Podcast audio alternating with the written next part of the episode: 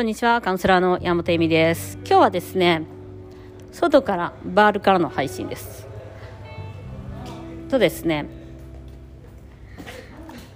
あ、コミュニケーション術についてお話しようかと思ったんですよ。あの、いわゆる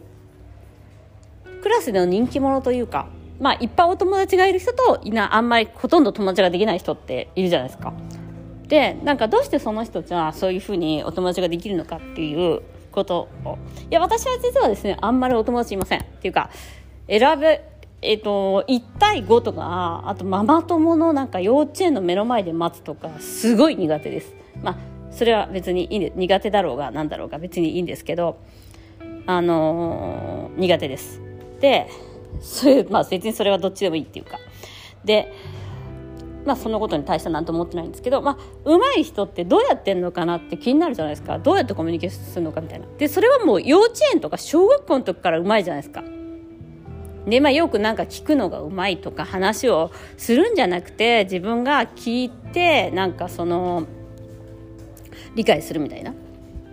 あのよくなんか聞き役に回るとモテるとか。でまあそれもいろいろあるんですけどまああのですねやっぱりねあのうちの娘ちゃんがこうなんで何々ちゃんは友達がいないのかそして自分は友達を作るのがうまいのかみたいな話をした時にあのー、すごいね明確な答えを出してたの。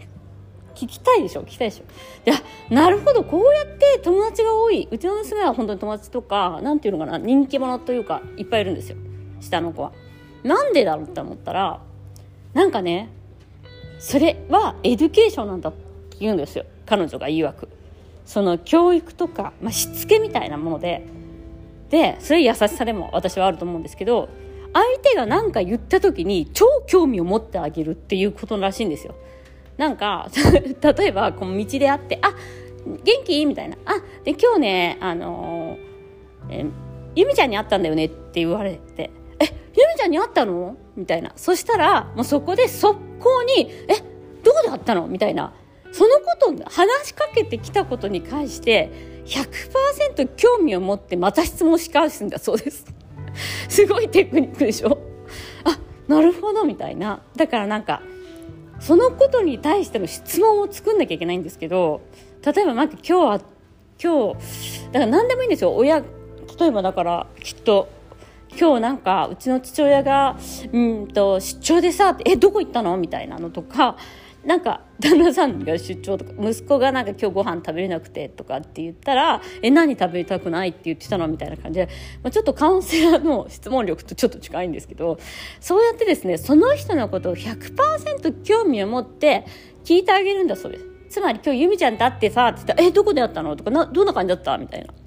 例えばだからそこで彼そのそれができない人っていうのは「由美ちゃんに会ってさ」って言ったら「はあ」みたいな。で自分の話したいことしか話さないんですって。例えばなんか漫画が好きなお友達がいいんですけどもう彼女はもう漫画のことしか喋んないと。い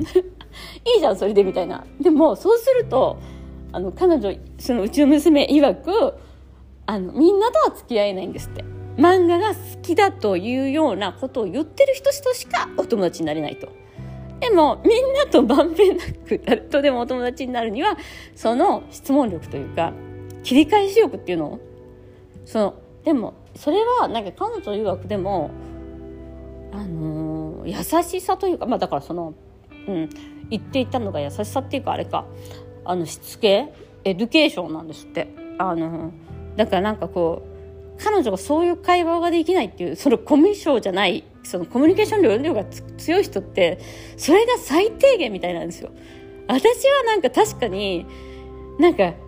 無視するっていうか、いや、今日ゆみちゃんと会ったはんだから、みたいになっちゃうと思うんですよね。私も確かに。でも、それができるっていうのはやっぱりコミュニケーション能力の強さ。だからみんな、あの、友達がいないとかできないっていう人はね、やっぱそれができてないんだなと。その、ね、彼女が言うにはね、だからね、人間としての最低限の、まあ、しつけとかだから、そのご飯、えっと、お箸をちゃんと使えるかとか、挨拶ができるかレベルらしいんですよ。えそうなの？みたいな。だから普通に考えたら